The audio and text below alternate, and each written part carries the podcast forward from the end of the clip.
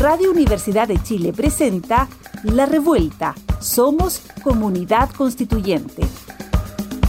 El magazine radial que celebra la escritura de la nueva constitución y propone un punto de encuentro para analizar su contingencia. Conduce Andrea Gutiérrez Vázquez junto a las opiniones de Constanza Valdés, Carolina Redondo, Daniel Urrutia y Nona Fernández.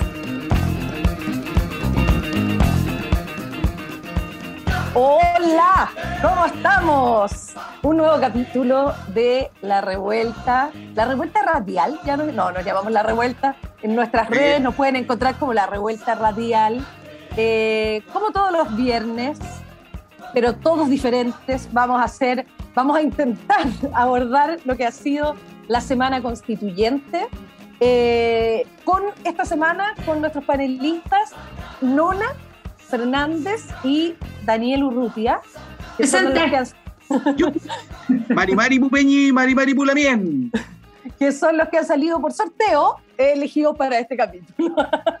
Eh, oye, antes de comenzar y de tirarnos como zambullirnos en esta agita, nos hicieron muy difícil el trabajo esta semana los constituyentes.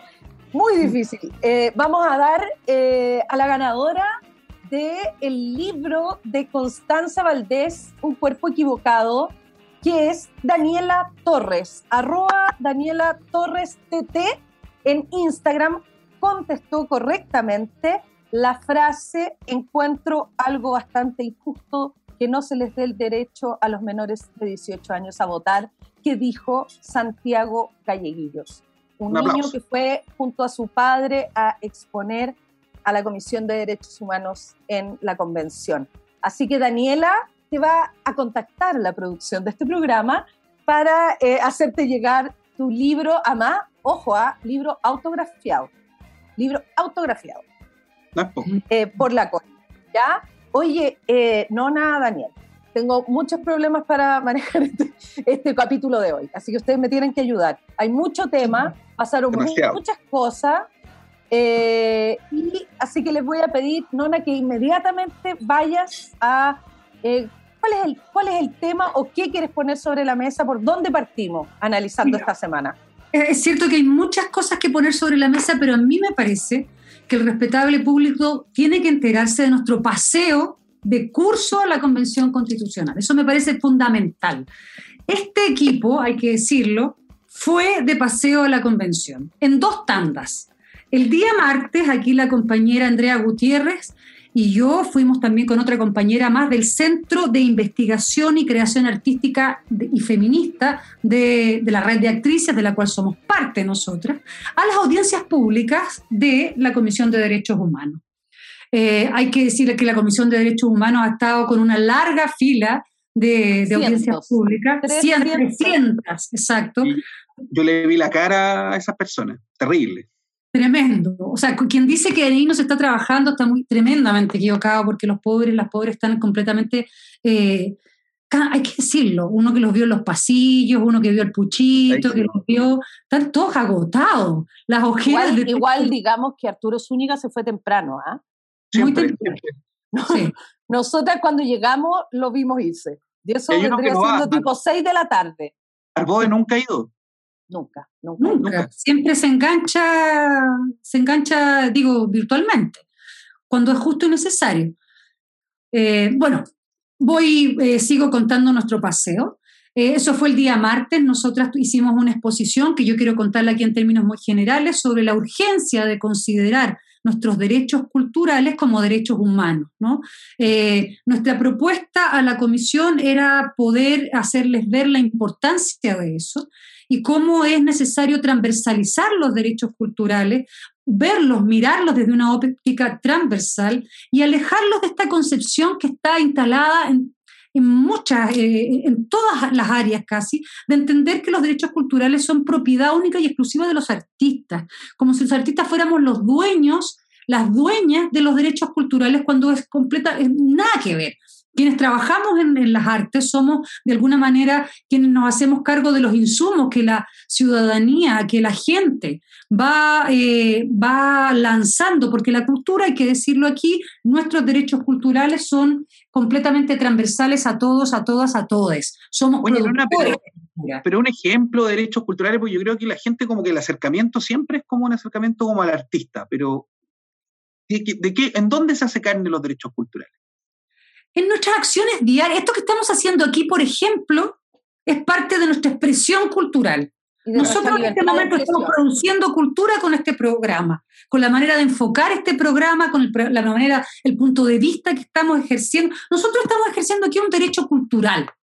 ¿Se entiende? Cuando nos salimos a, protestar a la calle, cuando nos hemos ido a, no sé, a la dignidad, a ejercer nuestro derecho de protesta, estamos ejerciendo nuestros derechos culturales. Y cada vez que se criminalizan nuestros derechos culturales, cada vez que se borran todos nuestros rayados de la Plaza Dignidad, se está invisibilizando nuestra expresión, se está invisibilizando nuestros derechos culturales. Esa expresión no es de los artistas, esa expresión es de la ciudadanía de todos quienes habitamos un territorio, una comunidad. La cultura es el ser, el ejercer de una comunidad. ¿Se entiende? Es, de alguna. De hecho, una frase que alguna vez mi compañera aquí, Andrea Gutiérrez, dijo que para mí es maravillosa: es cuando tú vulneras los derechos culturales, le estás quitando a una comunidad el derecho a ser quien quiere y desea ser. Mm. Y eso es tremendo. Y eso es un poco eh, lo que vivimos, lo que estamos acostumbradas y acostumbrados a vivir. Ahora, balance, ¿no? Para saber cómo... No, no nos fue tan bien. No, no nos fue muy bien. No, no nos fue muy bien, ¿ya? Y, y, eso para que sepamos cuáles son, cuáles son los ámbitos de, de, este, vamos a ver un poco la antípoda en este, en este espacio de participación. No, no hubo mucho eh, acogida, puede ser lo que dice el, el lo que dice Daniel, que es muy cierto, el cansancio pesa y todo, pero también vemos que eh, la instalación, ¿cierto? Hoy día de la propia, de una comisión que es muy valiosa, ¿no? El esfuerzo que ha hecho Cristina Dorador por instalar, por ejemplo, el conocimiento, la ciencia, eh, no está mirada esa comisión, por ejemplo, no, tuvimos la posibilidad de acceder al documento que la detalla, eh, no está mirada desde la perspectiva de los derechos culturales, está mirada desde la perspectiva del derecho a la ciencia y aparecen las artes. Y en la enumeración aparece la cultura como si fuese un símil de las artes y no como mm. si fuese justamente este espacio que contiene a los conocimientos, a los saberes, a la ciencia, a las artes, etcétera, etcétera. a, mí me, a mí me preocupa, Andrea, que eso da cuenta entonces de que hay un desconocimiento por una parte eh, de, las de les constituyentes, que, que yo me, parece grave, pero eso se engancha también, ojo, ¿ah? con los derechos de los pueblos, o sea, cuando hablamos de, de las naciones originarias, de su expresión cultural, de su cosmovisión, de toda esa situación, eso se engarza fuertemente en los DESC, en los derechos económicos, sociales y culturales.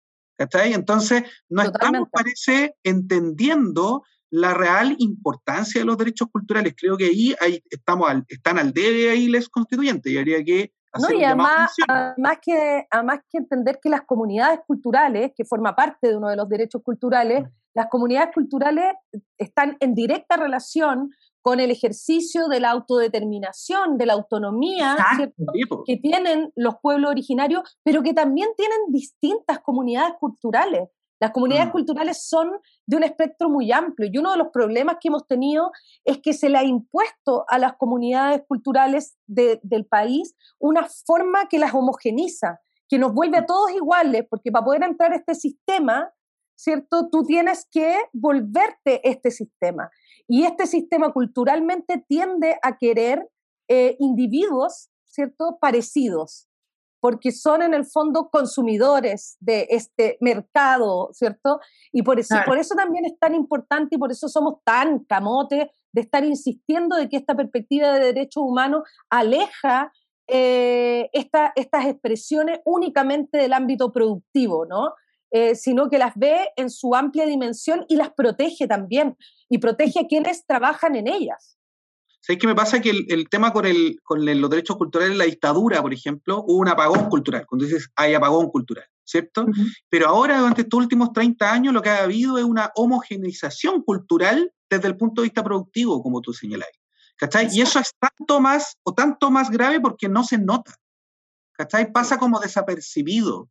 Entonces obliga a, a, a todas las comunidades a, a encauzarse en ese ámbito productivo de cultura cuando no es así, cuando, o cuando no debe ser así. Claro, y además ah, eh, eh, es la, de alguna u otra manera las comunidades no se entienden como productoras culturales, como productoras de identidad de alguna u otra manera, ¿se entiende? Y empezamos a entender la cultura en esta lógica como única y exclusivamente del acceso, de tener acceso a la cultura y ese acceso a la cultura es como que la cultura estuviera lejos de la vida de las personas y fuera una cartelera a la cual pagamos para tener, no sé, derecho a ver una obra de teatro, a leer un libro, o lo que fuera. Que por supuesto ese ejercicio artístico también es parte del ejercicio cultural, pero no es el único y lo reduce mucho.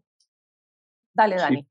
Oye, yo les cuento breve que fui el miércoles. Me tocó ir el miércoles. Perdón, que yo quiero hacer una introducción a eso. Perdón, Daniel, yo tengo que hacer una introducción a eso. Y yo tengo que decir que así como a nosotras nos fue relativamente, no, no fuimos muy exitosas, Daniel fue muy exitoso. Fue, tremendamente, reventó con su intervención en la Comisión de Derechos Humanos. Él fue el día miércoles, el paseo de Daniel fue el día miércoles, no fue el día martes como el de nosotros. Sí, fue y, un rockstar y, también fue el final y en cambio, y todo el mundo se quería sacar fotos con Daniel. A nosotros no era nadie nos pide una foto, solo la Bárbara Sepúlveda. Bárbara Sepúlveda, sí, muy, muy dije ella, muy dije muy, muy, muy, espectacular. La constituyente fue la única que nos pidió foto, el resto no, no nos pidió foto. Yo, Pero con Daniel se produjo una especie de parálisis de las redes sociales. Fue una cosa impactante. Por favor, ahora puedes, puedes conversar con los... Mira, sí, mira, la verdad que fue, yo fui invitado para como víctima de violación de los derechos humanos en el caso, en mi caso contra el Estado de Chile, en el del tema de la libertad de expresión, ¿no? Y resulta que a mí me, o sea, me llamó la atención dos cosas. Ver de verdad la cara de, de cansancio de, de, de esa del ex constituyente, o sea, una ojera del puerto un buque, porque claro, y además es una cuestión emocional muy fuerte. Han escuchado los testimonios de 300 organizaciones que la mayoría se han visto violados en sus derechos humanos, entonces es muy fuerte. Yo, yo quiero solamente eh, em, eh, relevar una cuestión que se produjo al final de mi exposición con el Peñi Millalbur. Y él, él lo que dijo fue, fue, no fue una pregunta, fue un comentario, y dijo que que le parecía que estaba bien el tema de la conversación, de la postura acerca de los principios jurídicos de las naciones originarias, en que tenían que estar en igualdad de condiciones de los principios jurídicos que nosotros hemos aplicado durante toda la República. Nosotros tenemos un sistema jurídico con unas reglas jurídicas y resulta que esas reglas jurídicas son las que han, han pisoteado las reglas jurídicas de los indígenas de la nación originaria.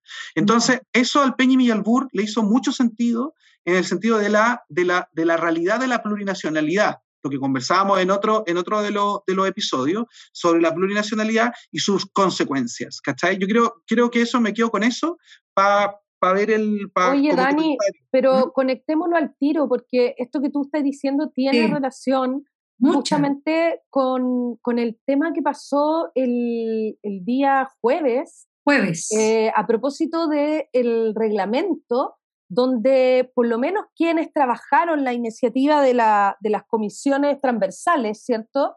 Mm. Eh, que eran comisiones transversales de perspectiva de género y pueblo originario, y quedaron muy... Y plurinacionalidad, claro, quedaron muy consternadas y consternados frente al rechazo de, de estas comisiones, ¿no?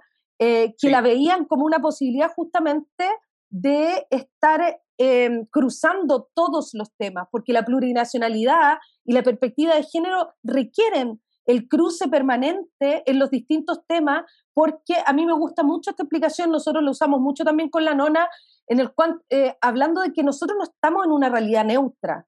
Chile mm. no es una realidad neutra, Chile es un, todavía es un escenario dispar y desigual, por lo tanto hay que tener ciertos énfasis que estas comisiones de transversalización venían a plantear. ¿Sabes qué? Yo creo que hay que tener cuidado con el gato partismo. ¿ah? Yo creo que esta expresión de rechazo de la transversalización de estos principios, de la plurinacionalidad, género, etcétera, yo creo que es una expresión del gato partismo de cierta élite que a lo mejor no se dan cuenta de lo que están haciendo. Que en el fondo es tratar de mover, pero que, quede todo igual. Porque justamente la plurinacionalidad eh, es el, el, y, el, el, género lo que hace es justamente traer a los marginalizados, traerlos adelante. Mm. ¿cachai? En todas las estructuras del Estado, porque eso es lo que estamos conversando. Estamos conversando acerca de la distribución del poder. Exactamente. Y eso es, lo que, eso es lo que decía Miguel Burr efectivamente el miércoles, ¿cachai? Que era, oye, estamos hablando de poder Entonces, en todas las líneas y estructuras, en educación, en salud, en todas, en el Ejecutivo, en el Legislativo, en todas. Entonces, si no somos capaces, si no, las constituyentes no son capaces de generar esta coherencia transversal, lo que vamos a tener van a ser unos hoyos y unos problemas de interpretación gigante al momento después de que los jueces y las juezas tienen que aplicar. Totalmente. Y lo otro es que es lo que se decía, ¿no? Que decían, que se dieron. Claro, ¿no? Decían que no era la forma, incluso se hablaba como de que era una especie de policía feminista y policía de eh, indígena. Claro, como si, como si, en el fondo una, una caricatura muy fuerte, además un trabajo muy intenso, digámoslo, estas propuestas se elaboran de manera completa y las mandaron a reelaborarla, a, eh, a, revisar, que este no era el momento. Y es muy curioso porque se aprobaron siete comisiones. Se aprobó, por ejemplo, la comisión que hablábamos recién de Cristina Dorador, que fue impulsada solo por Cristina Dorador y una serie de organizaciones que la apoyaron desde fuera. Pero solamente, y este era un trabajo gigante ¿cierto? Y fue unánime la votación y la aprobación de eso. Incorporaron a los PS, incorporaron la palabra arte, eh, y en, cambio esta, que es tan relevante, ¿cierto? Eh, se, se, dan estos argumentos de que no es el momento, no es el momento. Y además, y también hay que decir que fue, fue una propuesta que fue muy observada anteriormente, se le pidieron muchas modificaciones y quienes las estaban preparando hicieron todas las modificaciones para poder intentar dar gusto a todos los sectores. Sin embargo, en el momento de votarla, no se votó. Entonces también yo creo que eso, hay que tener cuidado con esa, por eso yo decía que hay que observar y poner el, la, red, digamos, la banderita roja, ¿cachai? A este tema de querer, en el fondo, dar vueltas cosas para que se mantengan los cotos de poder. Algo pasa en la comisión de reglamento también, porque, por ejemplo, cuando en la comisión de reglamento pasaron los plebiscitos dirimentes, ¿se acuerdan? Y fueron mm. inmediatamente rechazados también por un asunto de forma porque en el fondo se decía que la Convención Constitucional no tenía las atribuciones para, qué sé yo, y se rechazaron, en vez de pues, decir, revisémoslo, veamos cómo.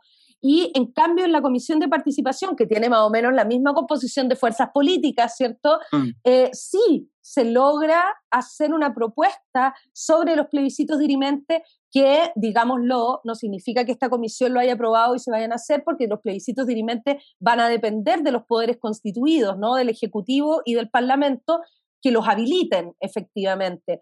Pero por último, existió la voluntad de trabajo conjunto y no esta pugna tan polarizada que hemos visto en reglamento, ¿no? Que, ha sido muy... Yo, yo, tengo, yo no estoy de acuerdo con lo, esto es súper antipopular, pero no estoy de acuerdo con los, con los plebiscitos dirimentes en principio. Ahora, yo lo siento, lo siento, lo siento, pero, pero mi opinión es súper es super práctica y tiene, y tiene una razón. No es porque no, no haya participación o no tiene que ver con eso, es al revés, hay que, hay que aumentarlo. Pero el ejemplo comparado es pésimo. O sea, cuando uno ve un plebiscito, por ejemplo, como el Brexit, ¿cachai? El Brexit decía, bueno, no, nos vamos a, preguntarnos si nos salimos de la Unión Europea. Y, y, ganaron los que se querían salir y con todas las consecuencias que eso significó, ¿no? Y Pero a mí me pasa, a mí me pasa... Espérate, en el caso de Colombia, estaban los acuerdos de paz y todas las fuerzas progresistas están, sí, en realidad, qué bueno, porque vamos a aprobar estos acuerdos de paz para que se acabe la guerra, y perdieron. Entonces, lo que pasa es que tú, tú, tú, tú, estás viendo algo eh, que, que, tiene que ver con eh, el efecto o los resultados del plebiscito dirimente. A mí, yo lo que, lo que a mí me pasa es en la asfixia de las discusiones, que es algo que mm. me molesta mucho.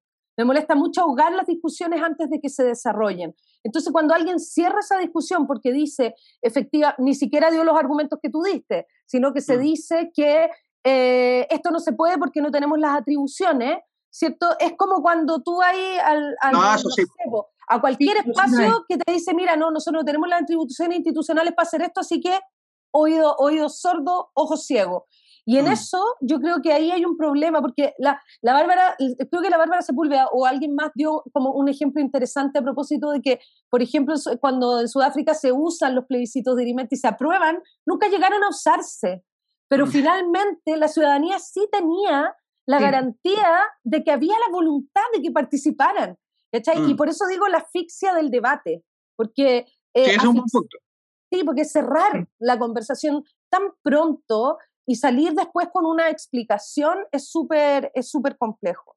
Mm. Voy a pasar el tiempo Yo te ¿ah? digo, lo que, lo que me asustó es perder puntos que son cruciales justamente por una, por una votación que a lo mejor es, que, que, que, cae dentro de otras lógicas. Eso, esa, esa es mi, mi posición. Sí. Hoy he pasado el tiempo volando, amigues. Eh, como que me cansé, yo estoy, muy mayor. Estaba muy, mayor. Estaba muy, muy, mayor, menos mal no hago programas como Julio César Rodríguez, yo fíjate, porque no, ¿qué hace, ¿qué hace a todas las horas? ¿Cómo, ¿Cómo puede ese hombre? Debe entrenar mucho. Oye, vamos a pasar a nuestra sección, nuestra sección que se llama El Anuario de la Semana. esta semana eh, vamos a revisar a una constituyente. Me encanta esta constituyente. Parte de la hermosa diversidad. Quizás deberían haber más gente como ella en las comisiones, quizás la de reglamento. Hay muchos abogados, fíjate. Yo creo. ahí, por ahí andan, por ahí andan los problemas de ego. Ahí está el problema. ahí está el problema. Eh, es nuestra querida Damaris Abarca González, que tiene 31 años. Eh, es Rosaguina Renguina, eh, ajedrecista de profesión, madre por decisión. Ha sido por muchos años campeona nacional de ajedrez y ha viajado por el mundo representando a Chile y a las mujeres. Es hija de la educación y la biblioteca pública. Espontánea, tolerante, defensora de la diversidad, la necesitamos en la Comisión de Reglamento. Sus luchas históricas han sido la educación, el deporte, la igualdad de género y la, protección de la infancia. Es admiradora del arte y la gastronomía oh, y enamorada de su hijo Elian. Vamos con las cosas divertidas, con estos detallitos. A ver. Dani. Apodo, cuando niña le decían la fiera por la teleserie. Regalo útil, un termo con té ilimitado. Frase célebre, nada blanco-negro, eso dejémoslo al tablero de ajedrez. Buena frase. bueno, sí. Nombre de su mascota, la gatita Paloma. Uh. Signo zodiacal, Piscis. Eh, igual que esta conductora. Lo que nunca se dio, dejar comida en el plato. ojo, ojo, ojo en esta parte. Amor platónico. Mira también, Macarena Ripamonti. Igual que tú. esta, esta, esa, esa, parte de nuestro anuario ha sido un éxito, ¿ah? Sí, sí. Sueño frustrado, ser pintora. Mm, ah. Oye, qué lindo. Un saludo grande a a Damaris por compartirnos también la opinión. Queremos que sepa la gente que el anuario lo hacemos ahí en, complicidad con los constituyentes, así que no crean que nosotros los pasamos a llevar o les pasamos a llevar en, esta, en este segmento. Eh, oye, nos vamos a una pausa comercial, ¿qué les parece? Y volvemos en la segunda parte porque vamos a tener una entrevistada que, bueno, ha estado en el ojo del huracán. La coordinadora, una de las coordinadoras de la Comisión de Derechos Humanos, la querida Manuel Arroyo. Ya volvemos. Sigue en la revuelta. Somos comunidad constituyente. Radio Universidad de Chile 102.5 FM.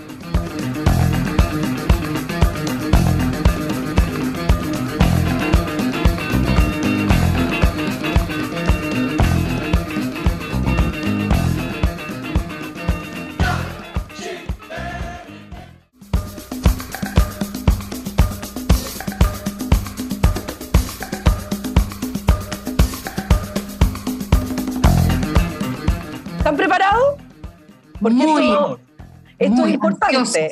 Esto es importante, este es un momento importante. En este momento recibimos a nuestras y nuestros constituyentes, yo me los adueñé ya, me los, me los apropié. Y hoy día tenemos una, a una persona que queríamos mucho conversar con ella, pero es muy difícil porque le ha tocado una de las tareas más eh, complejas y también de las más visibilizadas por los momentos y los hitos que ha vivido esa comisión, que es Manuela Arroyo, que es una de las coordinadoras de la Comisión de Derechos Humanos, Verdad Histórica, Justicia, Reparación, garantías de no repetición, que se llama la, la coordinación. Manuela es abogada, Manuela también es activista medioambiental de Modatima, eh, una constituyente que ha tenido un rol muy preponderante en visibilizar también las distintas conversaciones. Hola Manuela, bienvenida a la revuelta. Muchas gracias por hacerte este tiempo para conversar. Hola Andrea, eh, muchas gracias por la invitación. Ha sido una semana difícil. Estamos ahí muy contentas, con el corazón lleno y con la moral en alto, porque logramos un objetivo muy, muy importante, muchos objetivos. La Comisión de Derechos Humanos, la cual eh, estoy coordinando, tomamos la decisión de recibir a más de 300 eh, organizaciones quienes presentaron sus pareceres, puntos de vista, eh, propuestas respecto no solamente a derechos humanos, ambientales, de la naturaleza, pero también a respecto a verdad histórica, reparación.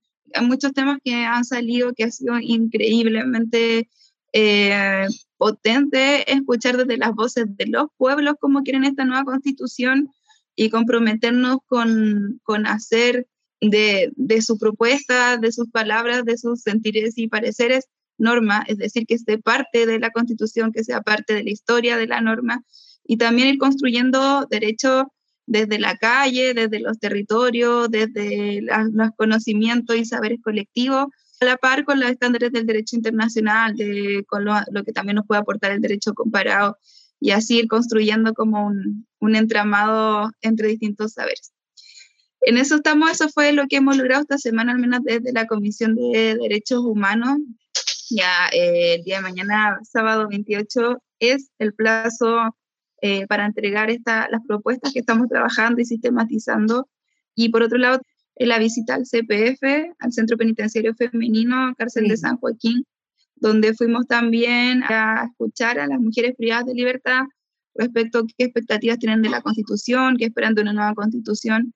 Así que nada, muy contenta, cansada, pero muy orgullosa de, de cómo hemos podido liderar este proceso constituyente desde perspectivas muy distintas a las elitistas que, que están impregnadas en la constitución del 80. Sí, nosotras acá, Manuela, hemos estado súper pendientes de la comisión de usted. Yo personalmente soy como una especie de fan de la comisión, la voy siguiendo, la, sigo ahí como, como si tuviera la radio al lado, voy, voy, observando todo lo que están haciendo y ha sido muy interesante, como tú dices, todos los, los, procesos también emocionales que se han vivido allá adentro. Ha sido como una comisión llena de, de sentires, ¿cierto? Como tú muy bien lo dices, muy potente. Pero nos podías relatar o hacer un pequeño resumen o que han sido los, los grandes momentos de la comisión, los que tú has sentido como los grandes momentos en estos ya casi dos meses de trabajo que lleva la comisión.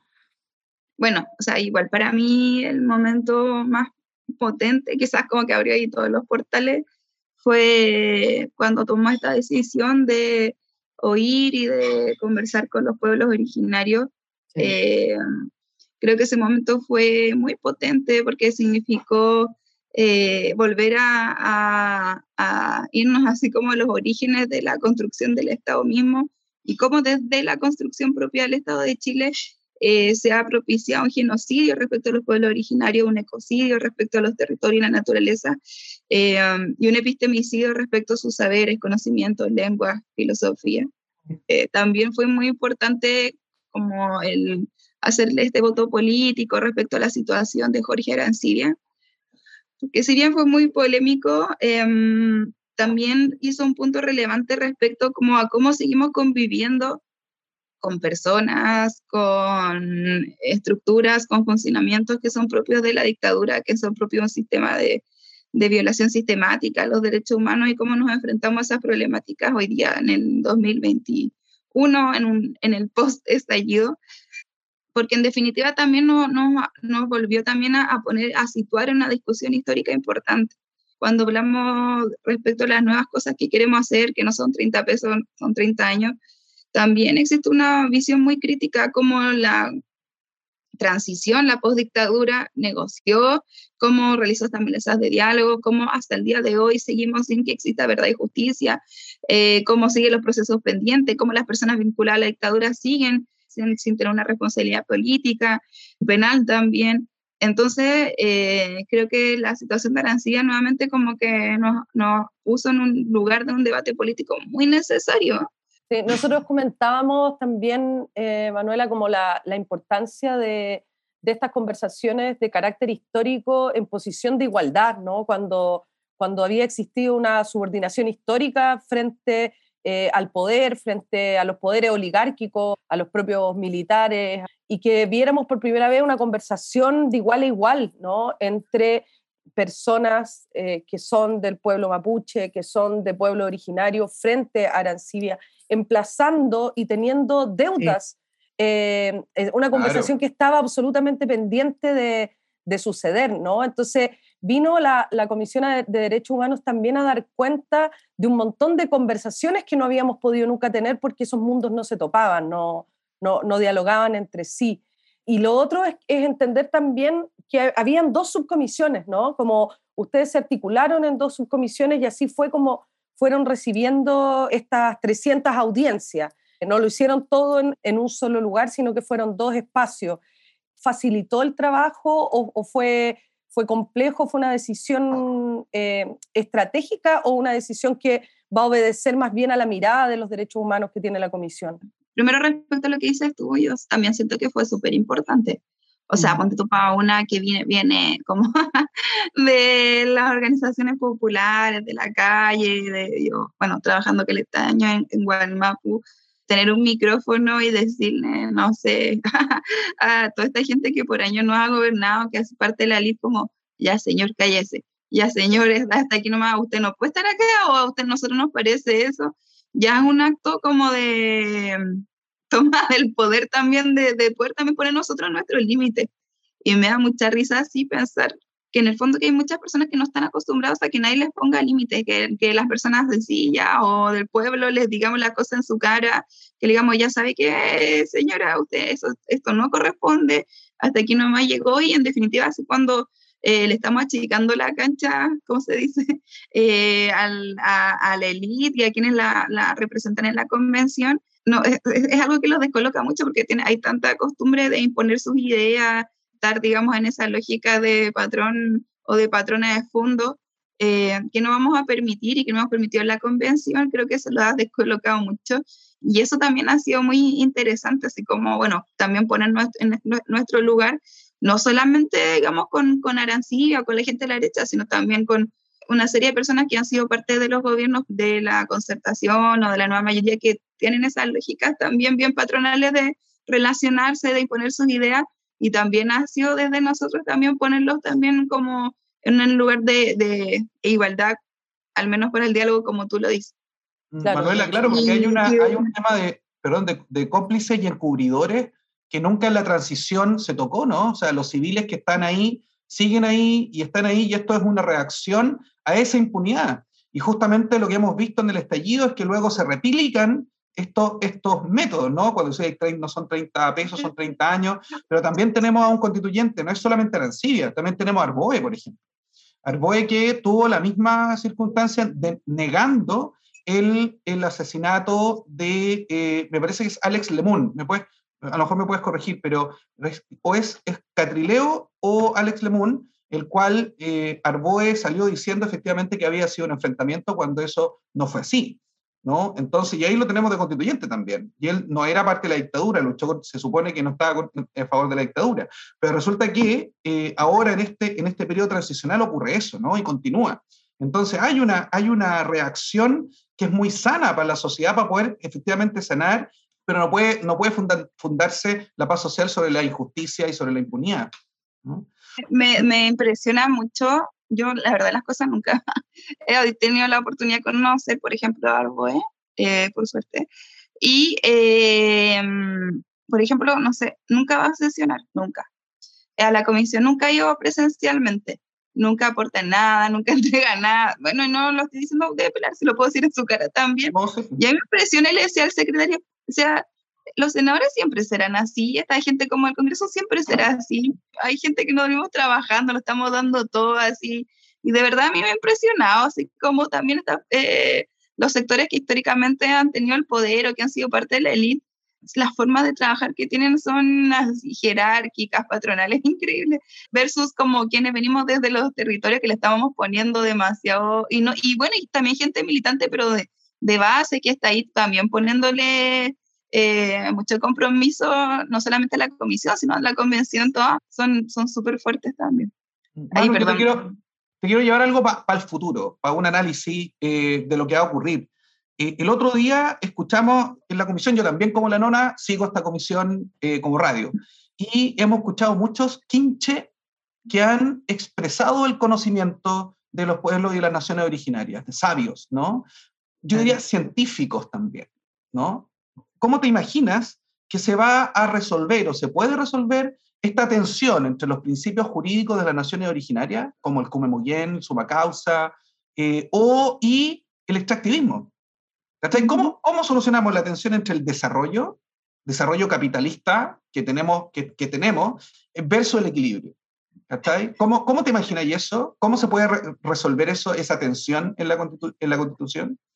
Ya, a ver, nosotros desde la comisión igual hemos trabajado bastante, eh, si bien no hemos llegado al momento ya como de propuestas económicas porque no es nuestra, de nuestra competencia, eh, sí em, hemos como podido a partir también de, como bien decías tú, de los relatos, em, no solamente de, de, compañeras o compañeras pertenecientes a los pueblos originarios, que también nos han traído un enfoque respecto a cómo conciben eh, no solamente como el buen vivir, sino también eh, ayer hablamos del litrofilmonien, así es decir, como categoría más, mucho más de interrelación entre lo humano y la naturaleza.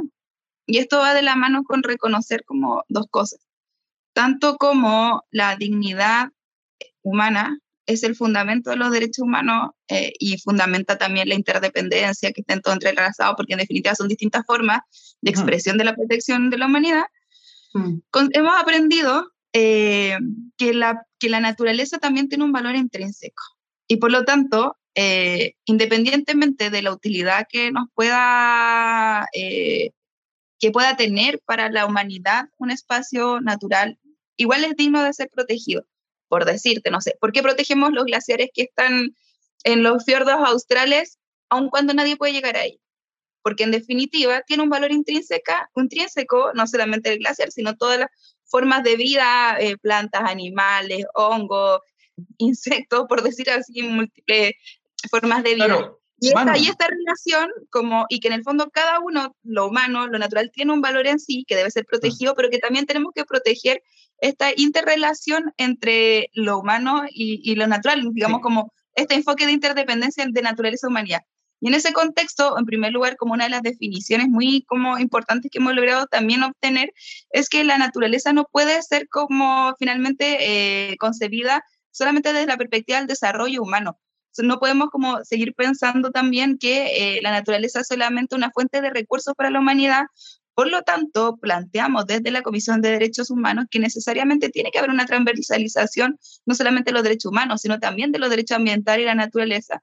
En momento en que cuando hablemos de economía, también tenemos que hablar de límites a la responsabilidad empresarial, tenemos que poner límites como estos proyectos extractivistas, proteger la naturaleza.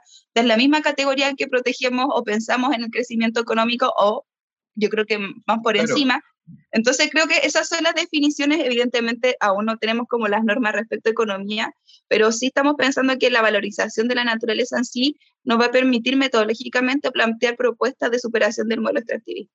Claro, Manu, porque, sé cortito, el, el, te lo digo porque, o, o, me hace la reflexión por la constitución boliviana, ¿cachai? Que era una de las más avanzadas y resulta que cuando, cuando el gobierno quiso hacer la carretera del Timnis, al final terminó echando a todos los jueces indígenas.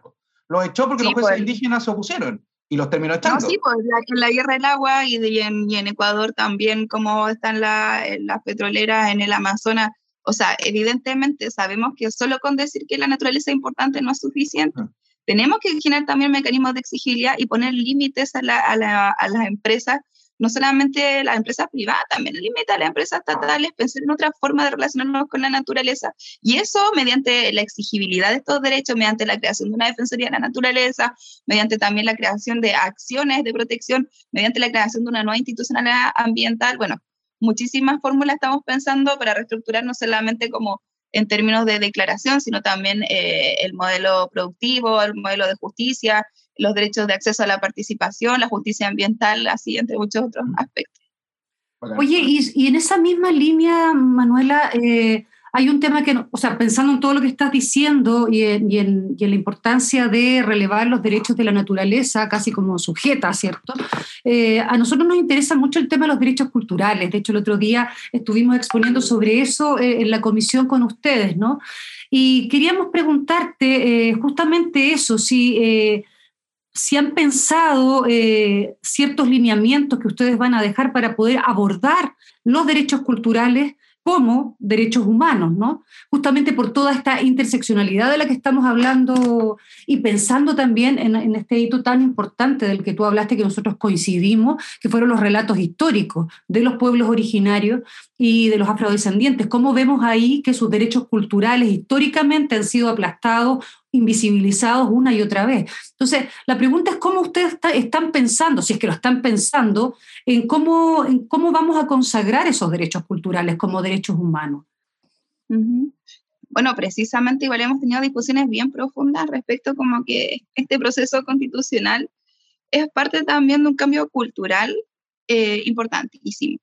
Y este cambio cultural no solamente como se refleja en el proceso que vamos adentro de la constitución, sino en todo lo que ha significado, por ejemplo, el, el rol de, del arte, del arte callejero, del arte muralista, eh, de la música, bueno, hay así un montón de expresiones artísticas durante el estallido social que también han logrado relevar también la importancia del arte dentro de las definiciones políticas y de la construcción colectiva que queremos tener adelante como, como, como país. Y en ese contexto, evidentemente, eh, ya el hecho de que cuando hablemos de derechos humanos incorporemos a organizaciones eh, de actrices, de músicos. Por ejemplo, ayer estuvo la Asamblea de Trabajadores y Trabajadoras de la Música de Valparaíso, MUSA, quienes nos plantearon que efectivamente, claro, porque que la Constitución también tiene que abordar el arte, la cultura, desde y desde y conseguir desde ahí que el arte es manifestación de la cultura, como así también muchos otros aspectos, y relevar también el acceso al arte, a la cultura, eh, en la protección de de los mecanismos como, como un derecho, pero también pensar en los derechos de las y los y les trabajadores de la cultura, de la precariedad en, que viven, y ir pensando también como desde el reconocimiento también de las propias autonomías y de las decisiones por parte de las comunidades, de los colectivos de, de arte, también desde quienes trabajan desde ahí, ir construyendo este reconocimiento de estos derechos eh, culturales entonces yo creo que desde ahí eh, eh, han sido también las propias organizaciones como ustedes quienes han sido capaces eh, de proponer y conceptualizar un nuevo enfoque desde los derechos culturales desde una perspectiva, también plurinacional, considerando que también la creación de los pueblos originarios es también cultura que debe ser protegida, tenemos que poner límites respecto a la apropiación cultural, hacer dialogar los saberes, como también protegemos los derechos de las leyes trabajadores del arte, de la cultura, y así un montón de conceptos que evidentemente deben estar presentes en una comisión eh, que pensamos que puede ser una comisión no solo que debe tener un enfoque de derechos humanos, pero creo que debe haber una comisión de ciencia, tecnología y cultura que debe estar presente en la Constitución. Sí, bueno, se pasa el tiempo volando, chiquilles. A propósito de lo que tú señalas, quizás resaltar y recalcar lo que nosotras hemos dicho. Eh, es muy curioso porque nosotros, si bien somos artistas, somos actrices, somos de la red de actrices, que se sepa, digámoslo, eh, lo que más nos ha interesado justamente es eh, señalar que este es un asunto de la sociedad en su conjunto y que ojalá eh, esta, esta misma mención que se hace de los derechos humanos, los derechos de la naturaleza, la preocupación medioambiental también se extienda a los derechos culturales y no sigan siendo este derecho humano subdesarrollado, ¿cierto?, tan poco abordado y que también haya una defensoría de derechos culturales porque hay personas a las que le obstruye la realización de sus propias vidas y de su felicidad también el, no ejercicio de estos derechos y la criminalización de estos derechos. Eh, ojalá las comisiones temáticas también eh, no signifiquen encapsular los temas y como decía también la, compañera eh, de Pueblo Originario, ¿cierto? Que no, que no cerremos los temas, pero aprovechándote que nos tocaste el tema de la plurinacionalidad y de la interculturalidad, eh, y de la autonomía, queremos invitarte a una sección que tiene cortina musical. Eh, esta es nuestra sección. El silabario constituyente. Palabra del día.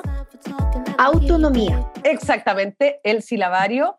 El silabario constituyente eh, de esta semana se llama, eh, o abordaremos el término autonomía, y queríamos preguntarle a Manuel Arroyo, mismamente, ¿qué deberíamos entender también en esta conversación constitucional eh, sobre autonomía, Manu? ¿Qué nos puedes decir de este término? El concepto de autonomía puede ser concebido de distintas eh, dimensiones o distintas formas de expresarse.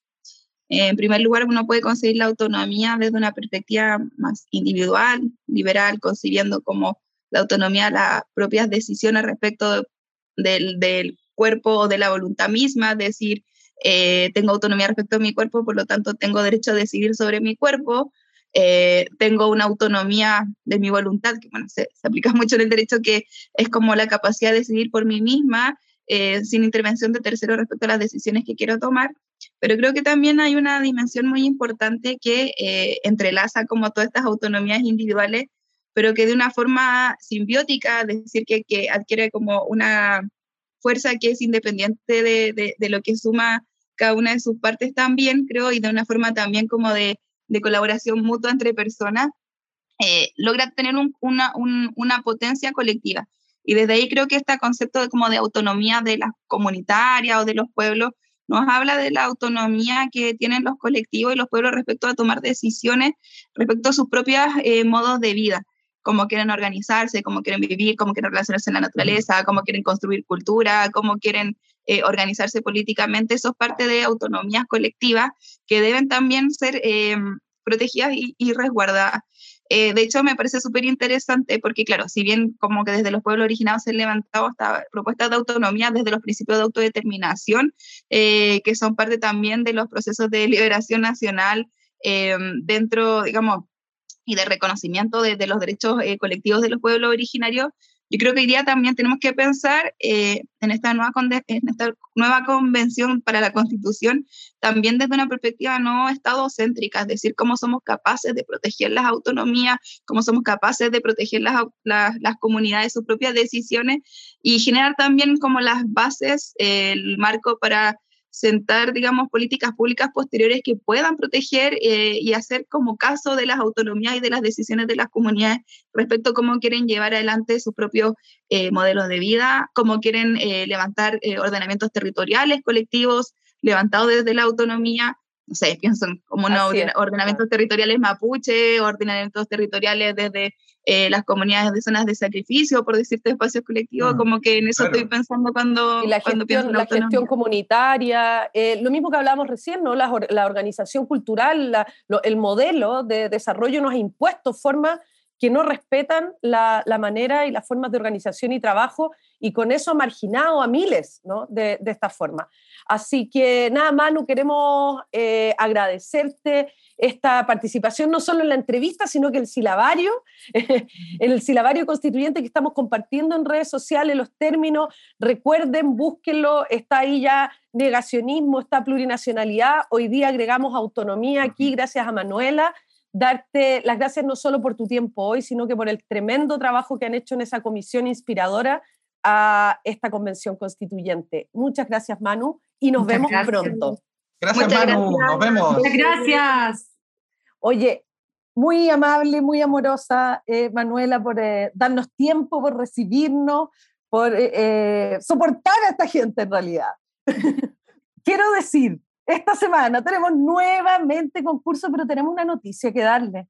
No, wow. no tenemos auspiciador. ¿Acaso, sí, ¿acaso tenemos... los primeros auspiciadores de la revuelta? Exactamente. La querida editorial Alquimia eh, será wow. quien regale semana a semana un libro de alguna autora o de algún autor chileno. No, me... les queremos. Alquimia. El aplauso. Bravo, Alquimia, sí. Bravo, Alquimia, muchas gracias. Oye, esta semana tenemos el libro El hombre del cartel de María José Ferrada, de por supuesto Buenísimo. la editorial Alquimia. Eh, la frase de esta semana que ustedes tendrán que decirnos, ¿quién? ¿Quién dijo? ¿Qué se expresó y dijo esta frase? Es, detrás de cada violación a los derechos humanos hay un juez que por acción u omisión permitió dicha violación. ¿Quién habrá dicho esa frase? gran frase, gran frase. Ustedes nos dirán, ustedes nos contarán y nosotros estaremos aquí sorteando para que se lleven el hombre del cartel de María José Ferrada. Y nos vamos con el cantautor muerdo con Lejos de la Ciudad. Escúchenla, escuchen el mensaje, va dirigido, va con nombre y apellido. A ver si adivinan. Nos vemos la otra semana. Chao familia. Chao. Radio Universidad de Chile presentó La Revuelta. Somos Comunidad Constituyente. El magazine radial que celebra la escritura de la nueva constitución y propone un punto de encuentro para analizar su contingencia.